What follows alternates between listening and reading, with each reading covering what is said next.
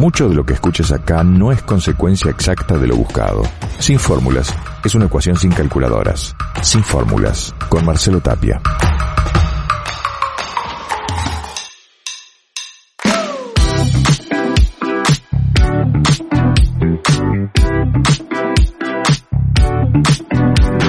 ¿Qué tal amigos? Bienvenidos a Sin Fórmulas. Este es el primer episodio y hoy vamos a estar hablando con Jorge Canepa. Si vivís en Rosario y eh, viste por Canal 5 El Clan, sabes de quién te estamos hablando. Estamos hablando de el maestro Canepa, que aparte de pianista, aparte de compositor, es un creativo publicitario, tuvo agencia de publicidad y más allá de que fue el precursor de tener un músico en vivo en un programa de televisión y que fuera cortineando en vivo lo que estaba diciendo un entrevistado en ese momento. Entrevistados que podían ser del espectáculo o podía ser el mismo Raúl Alfonsín, por ejemplo, en El Clan, emblemático programa que tuvimos en la televisión rosarina. Si no sos de Rosario, vas a descubrir un personaje que realmente tiene muchas anécdotas para contar, desde sus comienzos, desde su niñez, desde toda su parte como creativo, su visión de la música de hoy, también que es muy interesante, y que con la edad que tiene, un pibe, el maestro Canepa, tiene una de las cuentas de Twitter más interesantes. Señores, en Sin Fórmula, hoy hablamos con el maestro Jorge Canepa. Ahí va. Jorge Canepa, bienvenido. ¿Cómo va? Muchas gracias. No, gracias a vos por venir. Muy bien. Sabe que me llamo Domingo, aparte yo, ¿no? Ajá. Jorge Domingo Canepa. Ahora empecé, me animo a decirlo. Lo mantuve oculto.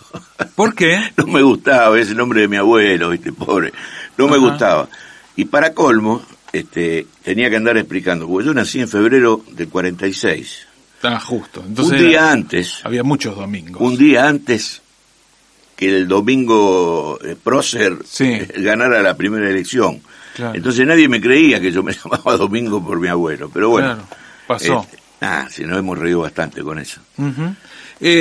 nada, cuando, cuando uno ve tu, tu historia, que es súper amplia, eso no es, no es ninguna novedad. para, para lo que te vimos en la tele era el maestro Canepa. Así es. Sí, el, personaje del maestro, todos te dicen maestro, eh, es una cosa que... Es el invento, el invento de Raúl Granados de tratarme así en cámara y eso se repite, lo que se dice en televisión, es muy, muy posible que pique. Yo en realidad de maestro tengo poco y nada, nunca enseñé, en primera instancia, es el maestro enseña. Pero se decía maestro de la figura del... A la figura del director de orquesta, y, pero tampoco, ¿viste? Ya, ya, vine en otra época y y no tengo tanto conocimiento como para decirme maestro, este, yo soy un músico de barrio, eh, con ciertas particularidades y ciertas condiciones que reconozco que las tengo, pero no soy un maestro de música, como eh, yo maestro le llamo a otra gente, por supuesto. Eh, de todas maneras lo acepté como un juego, siempre, no me vino mal, y bueno, y me siguen diciendo así. Claro. Es más, viene gente que amigos míos que hace mucho tiempo que viven, por ejemplo, en Europa, y cuando escucha que me dice maestro, este me miran como yo, está cargando, este no, no. No, no, es, que fue. A ver, eh, con los podcasts acá de, de, la radio es un poco recordar para aquel que, que te vio en la tele y demás, y hay una generación obviamente de, de jóvenes y demás que tiene otro registro y que, y que bueno, nada, la, el café, vamos a ir tomando café, acá podemos contar todo. Pero eh, naciste en Ascuénaga, en el barrio Escuénaga. Nací en el barrio Escuénaga y, y viví 30 años en la calle San Juan al 5100. Nací en Felipe Morea al 1100, en un altillo. Y tuvimos una circunstancia muy penosa, que a mí me marcó para toda la vida, a mi hermano mucho más. Yo perdí a mi padre a los cuatro años. Uh. Y entonces mi vieja quedó sola con sus hijos. Mi hermano me llevaba 11 o sea que apenas murió mi viejo tuvo que salir a laburar. Y yo era el nenito, el pibito. Y nos fuimos, fuimos a vivir una obra en construcción, porque no había otra forma. Y, nos metimos ahí adentro, nos arreglamos como pudimos y, bueno, me crié en una pobreza eh, bastante dolorosa, pero como la fui superando con... Era un barrio distinto a los de ahora, solidario, muy un barrio de, de gente muy amorosa. Y del padre que perdí tuve 100, porque el Club Libertad, que está ahí a la vuelta, claro.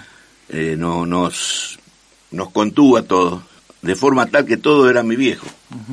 El club de barrio. El club del barrio, sigo yendo, por supuesto. Pero era un lugar de contención muy grande, entonces todos jugamos al básquet, todos jugamos al fútbol, Sí. todos vimos las orquestas de los bailes, todos vimos, y ahí pasó algo en ese club, y en mi casa, por supuesto. Eh, pasó que venían las orquestas a tocar. Al Club Libertad había baile todos los sábados, Sí. y eh, los pibes jugaban con las chapitas, jugaban con, con todo lo que había por ahí mientras la gente bailaba y, y yo me iba al escenario. Me ponía al lado del pianista, algo pasaba y yo tenía Sí. seis, siete años. Muy chiquito. chiquitito. Entonces mi vieja habló con algunos del barrio, que tenían piano. Bueno, también me llevaban, miraba cómo tocaban los otros. ¿Te llamaba la atención el piano? Me así, llamaba el teclado, el teclado me llamaba la atención. Me, me sigue llamando la atención y ya después, dedicado a la comunicación, me di cuenta que el teclado es un poderoso llamador de imagen. Vos pones un teclado en la televisión y te obliga a mirar. Probalo. Entonces, me llamaba el teclado y me llamaba la, la melodía, porque en ese club aparte había patín, patín, Sí. patinaban las mujeres y un par de muchachos, y ponían para el patinaje que había todos los días, Sí. ponían Chopin, ponían Rachmaninoff, ponían eh, áreas de ópera, adagios, ¿y por qué ponían todo eso? Porque los inmigrantes habían venido con unos discos, Claro. y era lo que había, eran discos 78. Claro. Pero Entonces, duro, yo me crié escuchando melodías y mirando los pianistas. Evidentemente había un, un, antecedente ahí dando vuelta que no sé de dónde vino porque nadie es músico, en mi familia no hay otro. Mi vieja me llevó a un conservatorio Ah, a los ocho años. bien. Me llevó al conservatorio Balbazoni, que estaba en Mendoza, casi Sucre. Claro. Mendoza al 5200. Sí. Al cinco- no, perdón, al 4900. Conocidísimo en esa época. Muy Balbazoni, conocido. totalmente. Era un, era un ámbito académico impresionante porque tenía muchos, muchas celditas con un piano y todos estudiábamos muy adentro. Claro. Bueno, estudié el primer año. Porque era difícil tener el instrumento en tu casa. El piano más sobre todo. Yo nunca tuve Claro. piano. Nunca tuve. Hasta los 31 años nunca tuve un piano. No había. Claro. Entonces cuando a los 8 años estuve hasta los 9 estudiando, mi vieja fue al conservatorio. Y habló con don Rolando Balbazoni, que yo creo que debe ser uno de los ángeles que andan tocando la lira, porque era tan bueno ese hombre. ¿Qué pasó? Eh, mi vieja le dijo, no, no, no lo puedo mandar más, don Rolando, no lo mando más porque no lo puedo pagar. Claro. Mi vieja era bordadora, bordaba máquina, vestido de novia, escotes, era un- eh, tenía 40 alumnas, pero alcanzaba para el morfi y nada más. Y tu hermano laburaba, Mi mira. hermano laburaba como un loco, pobrecito, iba en bicicleta hasta desde el barrio Cuénaga hasta Saladillo todos los días y volvía en bicicleta y traía lo que podía y bueno, así nos criamos. Pero Albazoni le dijo, no, no, usted está equivocada, usted siga mandándolo. Desde ahora está becado hasta que termine. Y no me cobraron nunca más. Así que eh, estuve hasta los 16 estudiando ahí. Y me dieron un título pomposo que hay ahí, ¿viste? Sí. En mi casa lo colgaron. Yo no quiero bien. esas cosas, pero bueno. Dice profesor de piano, pero- teoría y solfeo. Bueno, ahí está. Pero me enseñaron y me dieron un- una gran herramienta. Me incorporaron una técnica según la cual yo estoy sin tocar un año, que lo he estado, Sí. y me siento en el piano y en media hora estoy más o menos listo para tocar. El piano hay que estudiarlo todos los días. Sí, Cuanto más horas mejor. Sí. Pero este, depende de la técnica que te hayan incorporado, es posible incorporarte de nuevo rápido. Así que, bueno, eh, yo les, les estoy muy agradecido y no los olvido. Fundamentalmente un profesor que tuve que llamado eh, Aldo Arias, que vive en San Nicolás, ojalá alguna vez escuche esto, porque se tocaba en serio, y me enseñó de verdad y jamás me cobró después de los 16. Claro. Bueno, después conocí a Medio Mundo, hice un montón de cursos con gente que me enseñó. Fui a, fui a lo de Abel Pisicati, que para mí fue el mejor pianista que hubo acá en todos los tiempos. Don Abel Pisicati, ya nadie lo recuerda, yo sí y, y no lo olvidaré. Y te digo lo del piano porque nunca tuve, siempre anduve mangueando. Iba, iba, claro, un vecino, Claro, te dejaban tocar un rato. al Club Libertad, que me, me- Sí. me dejaban un ratito. Este, algunos vecinos a la hora de la siesta, viste, le, le jodía que iba, yo iba lo mismo, de cara dura. sí. Eh, Mi tía Rosa, que vivía en la calle San Juan, al, también al 4900, tenía un piano y me iba a lo de mi tía. Y, Y te iba- llamaban para tocar ahí, te decían algo, vos que sabés tocar, Sí. tocarte algo y todo. Y había, había reuniones, familiar, esas tertulias alrededor del piano se dan siempre, se dieron siempre, ahora bueno, un poco menos, pero el piano, por eso presidía, porque el piano no se podía mover, había que ir donde estaba. Claro, sí, sí, sí, sí. sí. Ahora lo armamos acá, yo te traigo un piano. sí, y- por eso se arma alrededor del piano. Yo tengo un piano para traer acá, Claro. tengo tres o cuatro, pero este, pero yo hasta los 31, años- 31 años que compré mi primer piano no tuve No nunca. tuviste el tuyo. Y eh, cuando, a ver, el tema de la tele creo que nos va a llevar un tiempo, pero ¿cómo llegaste de, de ese pibe ahí de, de Ascuénaga? Y para los que nos están escuchando, el maestro Canepa estaba en el clan, que era el programa que cuando éramos chicos estaba puesto por default en todas las casas rosarinas. Así es. Eh, era la época donde había eh, una supuesta seriedad, digo supuesta porque estaban eh, los señores todos de traje, ustedes estaban todos de Todos de traje, traje. todos impecables, sentados en una mesa, cuando todavía no se habían inventado otras cosas. O sea, era el programa que, que la verdad, como estaba en Rosario y demás, me parece que no, no tuvo reconocimiento de lo que después se hizo en Buenos Aires, porque era Granados dando vuelta por el estudio con los que estaban sentados y ahí había eh, Gonzalo haciendo periodismo político, eh, estaba Moyano Vargas, estabas vos en el piano con una complicidad con él que era, Sí, que era sí. tremenda, o sea, había un código entre ustedes de mirarse Sí, y de y de buscar ni siquiera y apa- aparte no había nada picaresco y si estaba era muy- muy, sutil y familiar porque sabían que lo estábamos mirando los pibes con, con nuestros padres y era una cosa que, que todo el mundo veía ¿Cómo, Así cómo- fue. cómo llegaste a la tele? ¿cómo llegaste a la comunicación? si Mirá, querés abrir el café dale El tema de, el tema de, gracias. Sí. El tema de, de la televisión no empezó con Granado, sino con Serra. ajá armó un programa y me convocó por primera vez. Ercilio Pedro Ercilio Pedro Serra armó un programa llamado La Botica del 5 que iba los domingos al mediodía. ajá Era un trío. Serra, Mario Sánchez, el cómico, Sí. que en ese momento era un número uno. Sí. No, se vino, se vino por esto. Y yo, con un montón de invitados, ¿viste? venían de Buenos Aires mucha gente. Ese programa tuvo muchísimo éxito, pero un rating asombroso. Era el domingo al mediodía de 12 a 14. Yo fui, ese día era, ahí te pinta de cuerpo entero lo que era televisión rosarina, que sigue siendo así. Sí. Yo llegué, fui caminando desde la calle de Buenos Aires y Avenida Belgrano hasta el, Sí. que estaba ahí de un amigo, fui caminando hasta el Canal 5, que sigue en el mismo lugar que ahora en el mismo lugar, entré y me encontré con un estudio inmenso, todo armado que es el estudio grande del, Sí. del 5. Ujú. Todo- estaban armando, porque se grababa ese programa. Y yo nunca había estado, ¿viste? llegué, era jovencito, llegué, empecé a mirar para todos lados y ahora, ¿qué hacemos? Bueno, Ercilio, ¿qué tengo que hacer? Ercilio hizo un gesto, me aprovecho que él está mirando con la camarita, hizo, Como que me no. dijo, no tengo idea, haz lo que quieras. Y bueno, ahí arrancamos. El programa tuvo un éxito bárbaro, estuvimos de gira mucho tiempo. Mario Sánchez, él y yo, Sí. íbamos a lugares con mucha gente, hacíamos un showcito ahí entre los tres, anduvo extraordinariamente bien hasta que, bueno, el sitio lo levantó, se fue a vivir a Córdoba. Entonces me convocó Granados.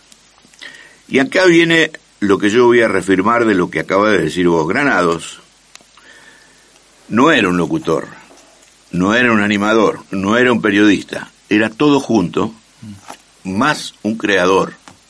Granados inventó la mañana de la radio. Cuando tenían el Gramo Club, que era Granados Monti, por eso era Gramo, era una agencia de publicidad, Gramo Propaganda se llamaba en esa época, tenían la audiencia total en LT3. Cortaban el tránsito cuando hacían un sorteo. Nadie hacía cola el anunciante para entrar. No había lugar, porque en ese tiempo las radios eran oficiales y contaban las palabras. Claro. Sí, era por palabra, claro. Por palabra o por segundo. Sí. Muy bien. Con, con lista de temas. Raúl, sí, por supuesto. Claro, triplicado. Raúl Granados Sí. inventó El padre de Pablo, le decimos a los jóvenes. ¿eh? el padre del Pablo y el abuelo el de abuelo Colorado, de, Miguelito. el abuelo de Miguel. Pablo anda por acá, creo hoy. Sí. Bueno, y ¿qué pasó? Un día me dijo, vení. Más o menos al mismo estilo de Serra. Yo caí ahí, Ya conocía el estudio. Ya sí, no era el más chico este, Ah. pero bueno, lo mismo, era ahí adentro. Ahí yo me propuse otra cosa. Ese era un programa de actualidad, Sí. porque Gonzalo y Tesandori estaba todavía, después se fue al 3 y entró Giordano, y todos los que estaban, si yo te nombro toda la gente que pasó por ahí, que eran titulares, Ujú. pues decís, bueno, era un derroche de materia gris eso, eran, eran tipos inteligentísimos, profesionales de altísima escuela. Yo empecé a mirar todo eso y digo, con el piano, ¿qué tengo que hacer acá? Porque no, no es tan fácil. No. ¿Qué te va a poner desde un concierto? No, no va. Eh, eh, querer lucirte no va. Aparte, mediodía, familia, todo el mundo. Entonces, me tomé el trabajo de meter el piano en el relato del programa. Entonces, a la mañana temprano nos reunimos a producir con Raúl en la oficina y después seguimos produciendo en, en el canal. Sí. Yo colaboraba con él con todo eso, armábamos juntos. Pero a mí me venía bien porque yo veía que tenía que tocar. Ujú. ¿Entendés? Si yo te- ahora tuviera un diario acá, lo miro y, y miro una información, sé que Gonzalo iba a hablar de esto, yo tenía el tema apropiado, Le hacía la banda de sonido en vivo. permanentemente. Permanentemente era así. Lo mismo con Tesandor, y cuando entró el pelado ya entramos en un juego distinto, yo lo insultaba con el piano, todo Claro. un juego armado, yo el productor de eso era yo, Sí, decía sí, pelado, eh, mirá la cámara y no me mire a mí, todas esas cosas, la armábamos todo el tiempo. Pero el piano lo usábamos para esas cosas. Entonces ya después empezaron a venir personas a cantar, eh, un montón que no, no me avisaban ni en qué tono estaban, ni lo que iban a cantar, ni nada. Debo haber tirado en el transcurso de lo que duró el clan 20 trajes, porque me transpiraba todos los nervios. Un tipo te canta. Pero eso porque era así. Era así. Porque era así. No, no, viste, era, era una espontaneidad total. Claro, en aquel tiempo a la televisión le teníamos otro respeto. Hoy si te equivocas de tono, agarramos de otro lado, la gente se ríe y sigue para adelante. Claro. ¿Entendés? En aquel momento no. Y a veces venía el director de la Sinfónica, y a veces venían tipos, viste, de Buenos Aires, que eran de primera. Ahí estuvieron todos. eh, Claro. Nombrar que vos quieras estuvo en ese programa. Sí, claro. Y fíjate lo que pasó. Viste que se habla, se habla de la memoria de los mus- de los, perdón, de los políticos. Sí.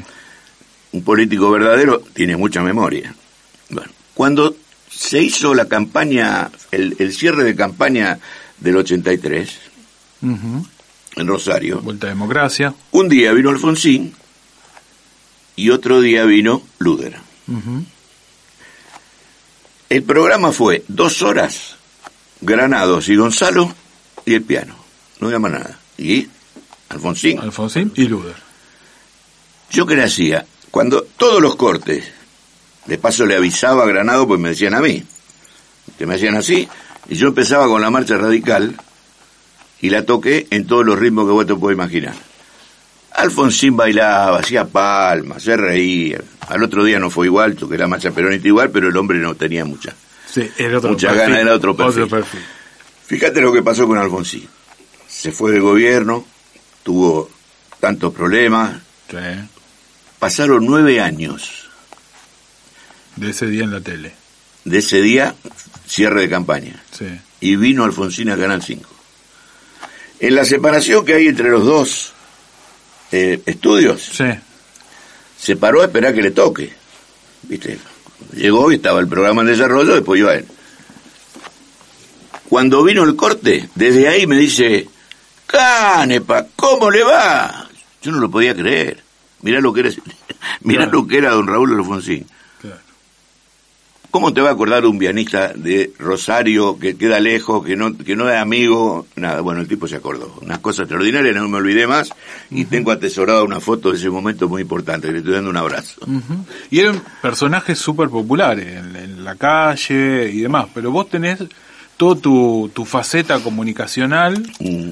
que es este cómo cómo cómo llegaste ahí porque a ver la seguís manteniendo yo creo que eh, tu cuenta en Twitter Sí. eh, es una de las mejores para seguir No. pero sí claro que sí porque a ver eh, es hay que tener la edad que vos tenés está como vos estás que estás un pibe Y más o menos. estás un pibe Hoy me levanté, me autopercibí así hoy. Cuando, cuando me levanté me autopercibí. De 76. sí Panzón, cansado y canoso. Ah, bueno, pero Me autopercibí- que yo. me- me autopercibí como estoy, Yo, no tengo nada.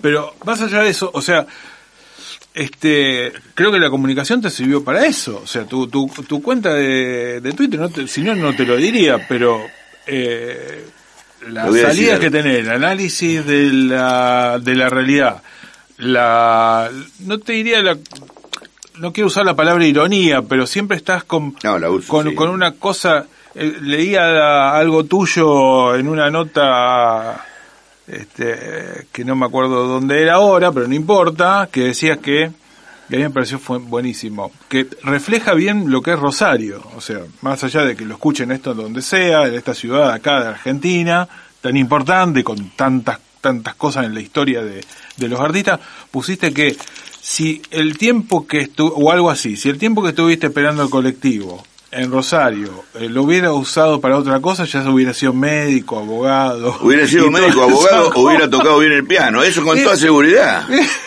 Yo esperé el 209 40 minutos, una hora, esperé el trole una hora 15 y, y veo que... Pero es un resumen de Ah, Rosario y- maravilloso. Pero es así. Yo te voy a ¿Eso decir por qué. ¿De yo dónde te te, decir- viene eso? ¿De pibe también era Sí. así, con, con salida, con el grupo Sí, amigos toda la y vida, sí, porque soy de un barrio de jodones. Y, y es terrible ese barrio. Bueno, hice un libro. Hice un libro que ahora antes de irme te voy a dar. Quiero que lo, que lo leas. Eh, lo dejé en el auto, ahora te lo voy a dar. Lo traje para vos. Y yo escribí un libro contando anécdotas de todos esos tipos. Es- maravillosos, maravillosos seres. Todos los capítulos, Sí. lo que relato sucedió. Cuando lo terminás de leer, vos lees uno de los, de los relatos y decís, no puede ser, esto es un invento. Pero yo no soy Fontana Rosa para inventar eso. Claro. Eso lo inventaba el negro. Claro. ¿Viste? Yo no puedo inventar todo eso. Cuando vos lo leas te vas a dar cuenta que eso tiene que haber sucedido o lo escribió Fontana Rosa. Bueno, lo escribí yo, pero es porque sucedió. Claro. ¿Entendés? Sucedió. Y unos cuantos hechos son casi, casi, casi increíbles. Y son todos del barrio Ascuénaga. Pues, hay, ¿a dónde más? Y debe haber, casi seguro. Yo cuento el que conocí. No sé si hay algún barrio igual. Porque han pasado cosas increíbles. Y qué cambiado que está. Mi- mis viejos vivieron después de adolescente, yo acá que te dije estaba en pleno centro, pero estuvimos hablando un rato antes, obviamente, Pascual Rosa y 3 de febrero, mi viejo. Ah, mira. O sea, por ahí. Este, y, y lo que ha cambiado... La cuadra del registro civil. Claro, en la cuadra del registro civil, tal cual. Que Bueno. no está mal, no está más. No, no está más. No está más, claro. Yo te voy a decir por qué me hice comunicador un poco más general. Sí. Primero que estuve en la radio desde chico. A los 12 años ya estaba trabajando en el ET2. Ujú. Tocaba el piano. Pasaste por todas, las de Rosario Por pasaste todas. por todas. Sí, en, Recién en- entraste acá a las 8 y todos se saludaban y, como... claro, son amigos, estuve bastante acá, pero aparte estuve mucho en las demás. En el ET3 fui discotecario muchos años, eh, eh, no muchos, tres años. Entré en el 73 Sí. y me rajaron en el 76 por la ventana. Así que saca la cuenta. Era la época, para aquellos que sean... Me gusta ese registro de la radio, o, o decime si le erro, que había que había que hacer lista de temas de cada uno de los programas por triplicado, Claro. con el lado del disco, tema del disco, Claro. número de no sé qué, Todo. y eran tres planillas. Yo agarré la última parte en el ET3, pero teníamos que ir a hacer el lista de temas del programa y el operador recibía la lista de temas y la tres- pila de disco. Lo hice tres años. me echaron, vino otro golpe y el que entró... Pero qué lindo cómo llegaban discos a la radio, todo tenía el tiempo. todo para mirar. Y bueno, me llegaban a mí loco. Pero entonces yo estuve mucho en la radio, ¿no? A los 12 años empecé a tocar en un programa de un gran condu- conductor de aquel tiempo, ya olvidado, llamado Osvaldo Copes. Fue un tipo que fue un número uno en Rosario, pero lejos número uno. Eso era Radio 2. Radio 2. ¿En dónde la- estaba en esa época? Ahí en, En Corrientes y Santa Fe. Santa Fe arriba. Arriba. Arriba del bar. Y, y los domingos a la mañana había un programa que se llamaba Peña Folclórica Lander. Lander era lo que fabricaban las máquinas de coser. Ajá. Eh, tenía un Suena raro ese nombre medio. ¿Lander? Sí, y la peña suave, folclórica. mira, decía, suave como pétalo de rosa, hecha para manos de mujer. Lander es la máquina preciosa para bordar, para Para coser. Ese era el jingle de Lander. Y ahí atrás salía Cope que tenía un, un cañón en, en la garganta, decía, Sí. Lander, Feña, folclore y arrancaba. Bueno, yo tenía 12 años y tocaba ahí, folclore, con un grupito que se llamaba Los Hijos de la Tradición. Y andábamos de gira. Toda mi vida dentro de la radio y después la televisión, a mí me vino bien para una cosa. Al perder mi viejo, tan chico, yo siempre tuve algo que contar. Siempre me quedó algo que quería contar. ¿Entendés? Yo, ¿por qué me dedico a comunicar? Yo me dedico a comunicar con el piano, Sí. escribo una historia, hago un aviso, lo que vos quieras. Yo me dedico a, a comunicar hace mucho tiempo. Mucho tiempo, Pero sos observador. y estoy, Sí, no, no mirando. podría, pero aparte claro. de eso, yo me gané la vida con esto. Porque al querer quedarme en Rosario, yo me quedé acá, me quedo acá y de acá me iré. Pero cuando me vaya de acá es porque me fui para siempre. Entonces, porque para quedarme en Rosario, vos no podés vivir de la música acá. Nadie vive de la música en Rosario. Complicada. No se puede. Complicada. Entonces, De tomé, siempre, ¿eh? De siempre. tomé una profesión paralela, Claro. que es la comunicación. Yo tuve agencia de publicidad, tuve, tuve, bueno, debo haber hecho, sin exagerar, más de 200 jingles seguro, De grandes campañas. Trabajé en algunas agencias grandes, como tenía en su momento Simadón y tenía Rueda. Yo fui empleado ahí, trabajé con él. Hicimos muchas cosas muy grandes. Un primer jingle de Paladini, se puede nombrar acá, ¿no? Sí. Sí, lo que quieras. Un primer jingle de Paladini que decía tiene marca es Paladini, entró por el- la oreja de todo el mundo y, y- y- y lo cantaba todo el mundo y era eso solo. Claro. Eh, bueno, entre los jingles, hay uno en la cancha de Central que es de, de Víctor Giorgio. Ajá. Víctor M. Giorgio, es broker de, de seguros. Ujú. Hace 35 años que está en la cancha de Central. bueno. No, no, el operador me pregunta, no me pagó nunca nada, Giorgio. Ahora se va a enterar. Bueno, ¿qué pasó? Me empecé a especializar en relato, en escritura, empecé a entender, hice muchas campañas políticas. No campaña del- por la política, hice campaña publicitaria del, del Sí, sí, sí, candidato. del candidato. Hice varias. Y bueno, tengo la culpa de varios también. Pero ¿qué va a No, ser? bueno, pero eso es... Así no fue. sé si la cul- no es responsable. Nah, nah, El- te digo- que lo que haga el político, lo escuchaba Gulla Ah, sí. decir, bueno, a ver, eh, él tenía la culpa de lo de la Rúa o del, viste, o de Menem, eh, Ah, no tiene la lo hablamos- publicitario. lo- lo ¿no? hablamos en Lo chiste. contratan para que Lo hablamos en chiste. Pero yo, mira, hice, sí te debe dar cosa. hice de presidente de la República, hice de gobernador, hice de senador, de diputado, y de intendente, y de presidentes comunales, y de concejales, hice de todo. Pero bueno, yo me gané la vida con eso, Sí. y me pude quedar a donde yo quiero estar. Como muchos músicos que les pasa eso que Y a sí, vos pero la mayoría, la vos mayoría de los muchachos que, Rosario, fue bien, ¿no? Sí, se tuvieron que ir a Buenos Aires. sí. Porque es así, porque este es un país macrocéfalo. Y porque todo está todo en Buenos Aires, está todo muy grande, manejan el poder ellos. La diferencia es muy grande. Nosotros lo sostenemos, ellos pagan un boleto de, de 20 pesos y acá pagan 80, y, y, y todo es así. No hablo de los músicos, hablo de, No, no, no. de- de- de lo- Sí, de- sí. de la interrelación social que vivimos en Argentina. Este no es un país federal, por lo tanto acá nuestro destino es darnos el gusto de tocar, eh, hacer algunas cosas, algunas fueron grandes, Sí, claro. otras pequeñas, pero nada más. Vivir de la música es imposible. Pero no es imposible porque la ciudad no dé, ni- la ciudad es extraordinaria. El problema es que en Rosario no, no funcionan las industrias culturales. Yo he tenido muchas discusiones con esto, es una lucha que he cansado a todo el mundo diciéndolo. Trabajé muy fuertemente con, con Wiener, él sabía que yo era peronista, no tenía nada que ver con ellos, pero era mi amigo del alma. Trabajé muy fuertemente por el puerto de la música, estaba la plata, estaba todo para hacerse y no se pudo.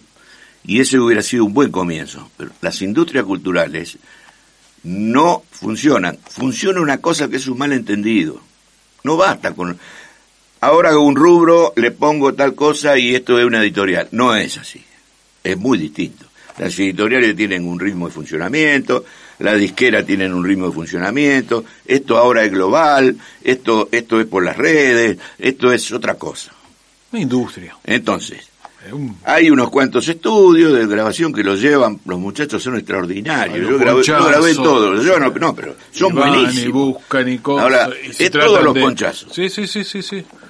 Alguna cosa Hay sobre que no, no te- renovarse, no tenemos tanto tiempo, si no yo te doy un, un camino, te voy a decir, bueno, este camino no se hizo nunca acá. Y ese problema hace que el rosarino se tenga que ir a vivir a donde no es su lugar. Yo no les pregunté a ninguno de los muchachos que han tenido tanto éxito, éxito que aplaudo y, y me alegro y, y los abrazo. No les pregunté de qué cuadro son los hijos. Estoy seguro que son de Boca. Y acá hay cuestiones culturales. ¿Viste? En, en Rosario, Sí. O sos de uno o del otro. sos rosarino, bueno, ahora si no sos más, porque te fuiste a otro lado, el chico alterna en una escuela donde son otros pibes, otro barrio, otra cosa. Y nosotros vamos perdiendo todo el tiempo Ahora, esa las mentes cercanía, brillantes. esa cercanía con Buenos Aires no es lo que nos hace así, No. en Rosario, No, ¿no? ¿Vos pensás que no? no, no, acá hay un análisis mucho más profundo que habría que hacer. No, yo no estoy Que no pasa del cordobés, ponele. No, no, que el cordobés como tiene una Los independencia. cordobeses tienen un país. no. ¿Viste? Es como distinto. Los cordobeses tienen un país. Ujú. La Mona Jiménez tiene 60 discos y grabó 58 en, en Córdoba. No, no, no, eso es otra cosa. Pero no en la distancia. Es una sí. cuestión de proponérselo, es político, es, es distinto. Ha gobernado mucha gente que no son rosarinos, que, que no entienden que Rosario está en los barrios. Eh, estamos un poquito alejados, los barrios están alejados del centro en cuanto a atención y a... Han hecho unos esfuerzos muy grandes, yo comprendo, ¿eh? Sí, sí, sí. Yo me acuerdo de ciudad en adelante, grande. si querés empezamos a hablar de, de, de, Claro. de- de la vuelta a la democracia. Yo entiendo que han hecho muchas cosas. Ujú. Usantillaga hizo un montón de pavimento, iluminó todo por el tema de la seguridad, la gente salía a laburar un poco mejor, hizo muchas cosas. El socialismo hizo un montón de cosas. A mi juicio todo por acá. Cuando digo por acá, digo por acá, por el centro. Hicieron un esfuerzo por el tema de los barrios y todo, pero cuando vos no lo conoces, por eso siempre estoy discutiendo que la historia de Rosario está mal contada, porque generalmente la cuenta gente que no es rosarina. ¿Entendés? ¿Y, ¿Y por qué escribí un libro del barrio? Porque necesito que alguien vea cómo era ese un barrio. testimonio. Nadie sabe. Bueno, Claro. cuando vos hablas con la gente del barrio te das cuenta que Rosario está ahí. Y en cada barrio. Y en cada barrio. uno tiene. Son el, sur hermosos. tiene, el sur tiene otra historia. Sí, maravillosa. Claro. Maravillosa. Pero bueno, han inventado tantas cosas. Sí, y que no tiene que ver con la nostalgia, Ahora nada inventaron- es con una raíz, es conocer, es saber, es por eso también que, que hablamos con vos, o sea, son parte, creo yo, de eso, y que no tiene nada que ver el paso del tiempo, No sé cómo porque si vos tenés ganas, vos, eh, repito, tu cuenta de Twitter, que la sigan los que son este, tuiteros y demás, porque es muy buena, es Es muy buena, Me divierto un rato. pero, ¿y cómo te llevas con eso? Con el, con el que alguno te debe responder. Muy te bien, no tenés haters Muy ahí que te. pocos. Muy poco. Muy poco. Eh, a tres o cuatro. Lo, a tres o cuatro lo bloqueé inmediatamente. Pero ¿sabe por qué? No porque no estén de acuerdo. Ujú. Porque se ponen en acusadores, ¿viste? Y eh, bueno, pero sí, pavote hay por todos lados. Sí. Eh, o te califican y te dicen, vos decís esto por tal cosa, pero tres o cuatro de miles y miles y miles y miles. este, Sí, sí, no, sí, no, no. Y nada más, ¿eh? Sí. No, no. Me parece que me, me tienen un poco de consideración por la edad. No, se mete mucho. Sí, eh, ¿Vos crees que, que hiciste todo lo que hiciste y seguís haciendo, porque seguís haciendo cosas, eh, fue porque te fuiste vos eh, generándote tus propios recursos, buscándole la vuelta para llegar? y No, me, ayuda- ayudaron todo? mucho. Me ayudaron mucho. Bueno, pero llegaron en un momento, llegaron a decirte, bueno, che, vamos a hacer una obra, necesitamos que vos hagas la banda de sonido, que vos compongas tal cosa. Sí. eh, Bueno, querés mirar, bueno, el más- la más importante de todas, la más importante banda que yo hice de música era Forestal. La Forestal la compuse en dos días. Los, do- los, tiene 12 temas, la compuse en dos días. ¿En serio? Sí, sí. Eh, ¿Tu día que te encerraste? sí, pero y- obligado, obligado, porque Granados le dijo a Llopis, vos tenés que cantar la Forestal. Entonces, eh, le pedimos a el único que tiene las cosas guardadas, un viejo Ucha que hay acá también en esta radio, donde estamos grabando nosotros, Sí. eh, llamado Raúl Emilio Acosta, y que tiene todo guardado. Y le pedimos si tenía alguna versión de la forestal que habían hecho el Gordo Bolea y la gente de Canto Libre.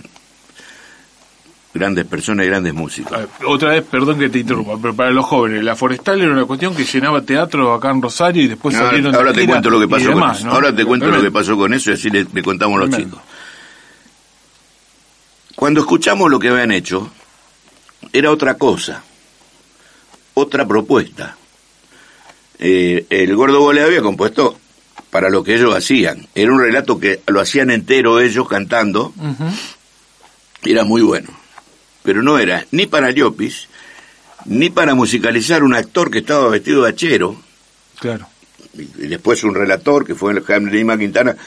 Todo eso, ni tampoco había una orquesta, ni había escenografía que, que se armó. Ujú. Entonces, Llopis cuando escuchó la música, yo no puedo cantar esto, que no, no me sirve a mí. Y teníamos la sala para estrenar. Ah, ¿Me era entendés lo que te digo? Tenemos ya, en- ya, ya.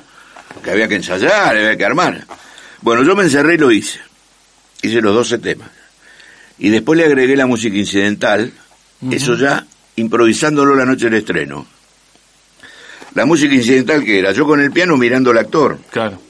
Musicalizando la situación, lo que pasaba. eso es lo que pasaba. ¿Qué era la forestal? Así le decimos los chicos. Sí. Era una crónica cantada. Que así se publicitaba. así crónica se- era cantada. una crónica cantada. Cuando vino Tejada Gómez dijo esto es una ópera popular, me parece que exageró un poco, pero una, una crónica cantada con relator, actor que hacía de hachero, cantor, una orquestita que tenía yo y yo con el piano. Esa obra dio vueltas por el país, debemos haber hecho por lo menos mil funciones, por lo menos. Pero ahora te cuento dos cosas de la forestal. El día del ensayo final, un día antes del estreno, en la comedia, que fue donde se estrenó en el 84, en enero sin aire. no tenía aire. Eh, terminó la- el pase que hicimos Sí. y yo lo llamé a yo y le dije, Enrique, esta obra no tiene final. No tiene final, no, no tiene, no, no, no tiene punch el final. ¿Y qué hacemos? Digo, no, espera, me bajé del escenario y me fui a buscarlo a Yelpi, que es el autor de la letra anterior, y prácticamente esta es la misma, estaba mirando el ensayo. Le dije, negrito, no tiene final esto. Y Elpi agarró una libretita, se quedó solo, y en 15 minutos me dio la letra de Crónica para un olvido, que él, con el tema Tema con que cierra la forestal, que es lo que después provocó la gente parada arriba del asiento. Yo los eché a todo el escenario, se fueron todos, me dejaron solo con el piano, y en otros 15 minutos hice la música. Así fue. Lo llamé a Llopi, le tomé el tono, se lo pasé, hicimos un arreglito para la orquesta y lo incorporamos. Y al otro día estrenamos la obra así. Nunca más cambió. teníamos otro empuje, otras ganas, otro, otro, otra ilusión en aquel tiempo, pero bueno, eh, así fue. Esa obra anduvo por todos lados y hay algunos que todavía la están haciendo. Yo no sé nada, ¿viste? no me entero, pero por ahí leo que están en, en el norte de Santa Fe. Había un ballet que la estaba haciendo hace poco, lo hacían bailado. Ah, eh, fueron cantidad de escuelas, ¿verdad, Forestal? Sí, sí, no fue de todo. La hicimos en terreno baldío, como a donde está ahora el ECA. Por ahí había un terreno, lo hicimos ahí, había 4.000 personas. Lo hicimos en el Monumento a la Bandera, había 15.000. Y así, bueno, fue una cosa de mucho éxito. Este, grabamos el disco en, con una toma en vivo y un par de, de, arreglitos más de guitarra que lo pusimos a Juanjo Domínguez. ¿Sabe quién es Juanjo? Sí, claro. sí, sí. Él tocó con nosotros y bueno, salió el disco, se vendió, esto sigue vendiendo, está en Spotify. Sí, sí. Está la obra entera. Que la pueden buscar y, escuchar un poco al, para, para al que la escuche, Al que le escuche le pido este, encarecidamente que tengan en cuenta que es del año 84 ha pasado, un, ha pasado un tiempo técnico importante. Sí, bueno, pero se grababa... ¿Cómo te llevas con eso? ¿Cómo te llevas con la tecnología y con las nuevas...? Perfecto. Me llevo perfecto porque sé bastante. Ajá. Y tengo dos hijos que cuando no sé tienen que venir a asistirme. Este, este, mi hijo que es periodista y mi hija que es psicóloga. ¿Y con, lo, con el sonido ahora de la música? Con... bien, estoy un poco en desacuerdo con lo que está de moda, pero bueno, eh, los tiempos son los tiempos. este, hemos reemplazado la melodía por la percusión y eso es muy grave. Y en los pueblos melódicos como este, como Rusia, como Italia, como, como, como España, este, como Latinoamérica, eh, sacarle la melodía, sacarle la sangre, sacarle la vida. Pero siempre después no se va decantando, o sea, van, queda en un grupo. No, sé, no sé, esto es muy grave porque la globalización y la distribución de esto es inédita, nunca se vio. Estamos viviendo un milagro. Vos tenés un teléfono ahí y yo tengo uno acá. Adentro del mío y adentro del tuyo está el mundo. Sí. Todo el mundo. Sí, sí, podemos hablar con quien querramos ahora. Y podés enterarte de lo que vos quieras. Vos decís, no sé, no quiere casuariña y quieren casuarina, pero pues, casuarina te lo pongo cantando. Un cantante brasileño que lo conocen ellos, bueno, pero está. ¿Entendés? Entonces, acá está todo. Claro. Y cuando acá está todo, queda en manos de quién la distribución de eso? Queda en manos de empresas. Porque los premios que dan estos tipos, que acá se ponen contentos y se, se ganó el Grammy, se ganó que son todos cuentos. Se lo dan a cualquiera. Porque eh, yo veo gente que gana, que se lo merece, y otro porque es un negocio. Se lo dan antes de que venda. Ahora, ¿qué, ¿qué es lo que están haciendo? Están haciendo una cosa terrible, es la percusión y un tipo hablando con una rima que no es de primero, nosotros íbamos primero inicial y después primero superior. Bueno, no es de primero inicial lo que están diciendo. Corazón con bombón, es una cosa que, viste, basta. Pero yo digo basta acá y no, no va a ser basta. Este es el problema. No sé qué, no sé qué, cuál es la solución. ¿Sabe dónde me refugié? Yo todos los días de mi vida a la noche leo un rato y me voy a mi habitación, pongo YouTube y escucho un concierto.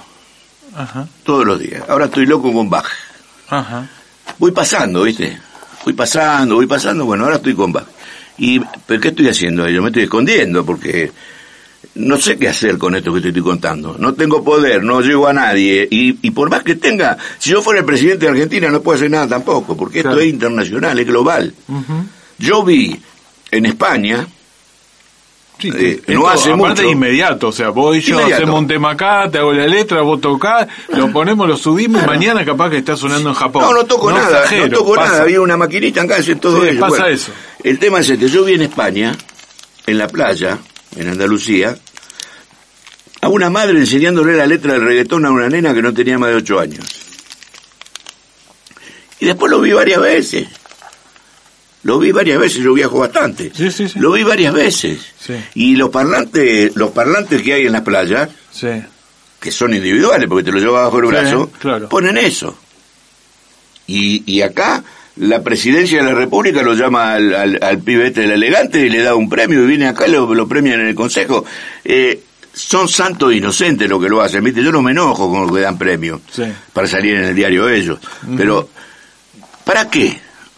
Tenés que estudiar un poquito, ¿viste? Y, y hay una gran ignorancia en el poder argentino en cuanto a los tesoros ocultos que tenemos. Pero estamos en una época de mucha inmediatez. O sea, este viene acá, ta, ta, ta, premio, cosas, pa, pa, pa, eh, y así también te pueden descartar. ¿Sabes lo que aparece otro atrás tuyo y te viene y te... Marcelito, es así. No, no, no perdura. Pero hay un tema más grave. Oh, sí, Te voy a decir cuál es. Las grandes melodías, de las cuales nosotros somos punteros acá. Vos sabés, por ejemplo, que el tango Fuimos, entre otros, que no fuimos porque seguro que lo conocés, es de José Dames. Y José Dames es rosarino y estudió en Rosario. Es un tango rosarino fuimos. Lo cantaron todos los cantores que yo conozco. Sí. Todos. Y así el tango Tú, Nada, que lo graba todo el mundo, lo grabó Fito Páez con, con, con Espineta, y lo grabaron todos los cantores de tango, es de José Gámez, Rosarino. ¿Qué pasa? Nosotros no sabemos ni quiénes son los nuestros. Sí. Se fue convirtiendo todo en un tesoro oculto. Si yo te agarro con un este teléfono y un equipito, te voy a escuchar ahora 60 cosas que todas te emocionan, todas salís silbándolas, todas las aplaudís, y no sabía que existían. No se saben, son tesoros ocultos. Hay tres o cuatro generaciones que nunca escucharon a nadie. Y yo te digo algo, hay tres o cuatro generaciones que no saben quién es Mercedes Sosa. Sí. Aunque te parezca mentira. No, tal cual, lo creo, sí, es así. Es así. Entonces, el tema de los tesoros ocultos te demuestra claramente que ganaron los malos. Ganaron los malos. Claro. Jorge, gracias por venir. Otra vez. Ah, bueno. ¿La pasaste bien? Sí, no. ¿Sí? Y hablando macana, la paso fenómeno. gracias por la historia. y la verdad que, nada, es, nada, teníamos que, que, reconocer no solamente a la gente acá, pero sí el laburo. Y que mi mantenerse ahí ayornado. otra vez recomiendo tu cuenta de Twitter. Bueno, muchas gracias. Que es de lo mejor. Ahora te doy el libro, ¿eh? Dale. conmigo hasta acá al lado, que el estacionamiento que te lo doy. Dale, Jorge Ganepa con nosotros.